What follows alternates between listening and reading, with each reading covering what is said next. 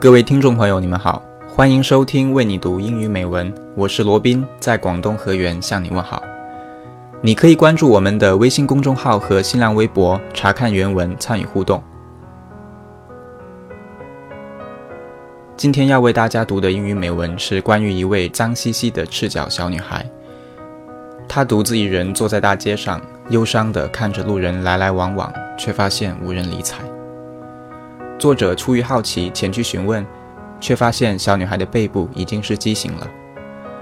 在与小女孩的简单交流中，作者满怀爱心地说：“小女孩就像是路人的守护天使。”而此时此刻，小女孩真的化成天使，伸展着翅膀，然后消失在天空中。她对作者说：“你是唯一一个可以看见我的人，而且你相信着这一切。”文章的结尾尽管有些抽象。却值得我们每一个人去思考关于生活、关于天使、关于爱。接下来为你送上这篇美文，希望你会喜欢。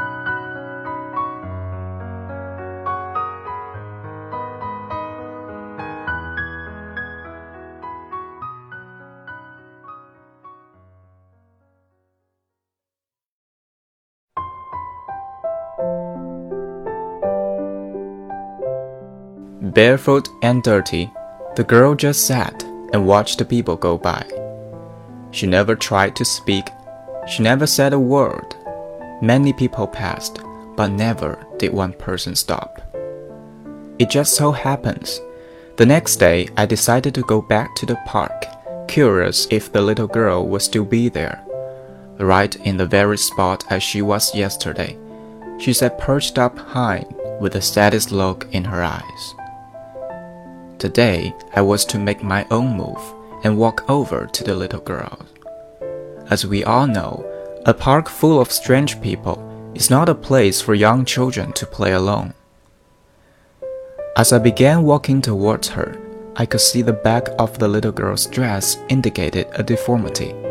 I figured that was the reason the people just passed by and made no effort to help. As I got closer, the little girl slightly lowered her eyes to avoid my intense stare. I could see the shape of her back more clearly. It was grotesquely shaped in a humped over form. I smiled to let her know it was okay. I was there to help, to talk.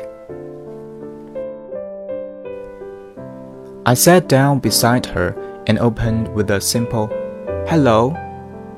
The little girl acted shocked and stammered, Hi, after a long stare into my eyes. I smiled, and she shyly smiled back. We talked until darkness fell and the park was completely empty.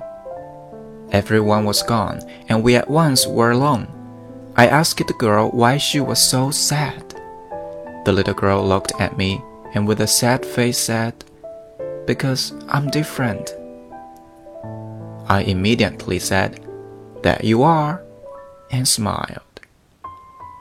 Then the little girl acted even sadder. She said, I know. Little girl, I said, you remind me of an angel, sweet and innocent. She looked at me and smiled. Slowly, she stood to her feet and said, Really? Yes, dear, you're like a little guardian angel sent to watch over all those people walking by. She nodded her head, yes, and smiled.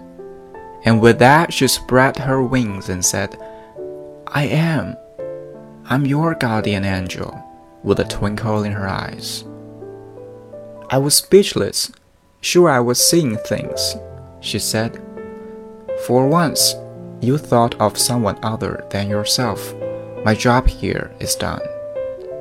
Immediately, I stood to my feet and said, Wait, so why did no one stop to help an angel? She looked at me and smiled. You are the only one who could see me, and you believe it in your heart. And she was gone. And with that, my life was changed dramatically. So, when you think you are all you have, remember, Your angel is always watching over you. Mine is.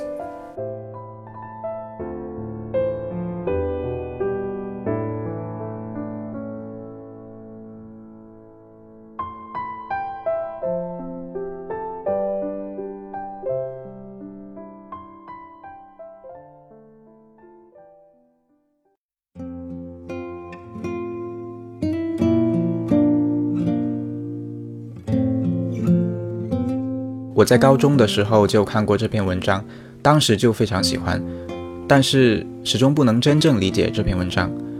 直到我今年暑假在一所乡村小学支教的时候，遇到了一位男生，我才大概懂得了所谓天使的意义。最开始跟这位男生接触的时候，并没有什么特别，给我留下最深印象的就是他的微笑。然而后来才发现，他的左腿几乎已经不能行走。左手也完全没有拇指。当地人告诉我们，他生下来浑身都是病。医生曾断言他活不过两岁，但是他从来没有放弃。在跟他的交流中，我丝毫感觉不到他的任何消极情绪，而是一直在微笑，也忍不住要跟我一起畅想未来。他还说以后要当一名医生，自己帮自己治病。以前就看到过很多类似故事的文章，但是当自己真正遇到的时候，却是如此触动人心。在支教结束的时候，我特地去找他合影，希望自己能够永远记住他，也希望他会一直看着我。他真的就像我的天使一样，传递着信心和希望，给人一股振奋人心的力量。那么，亲爱的听众朋友，你的天使是谁呢？他又会在哪里默默守护着你呢？今天的节目就到这里，我是罗宾，我们下期再会。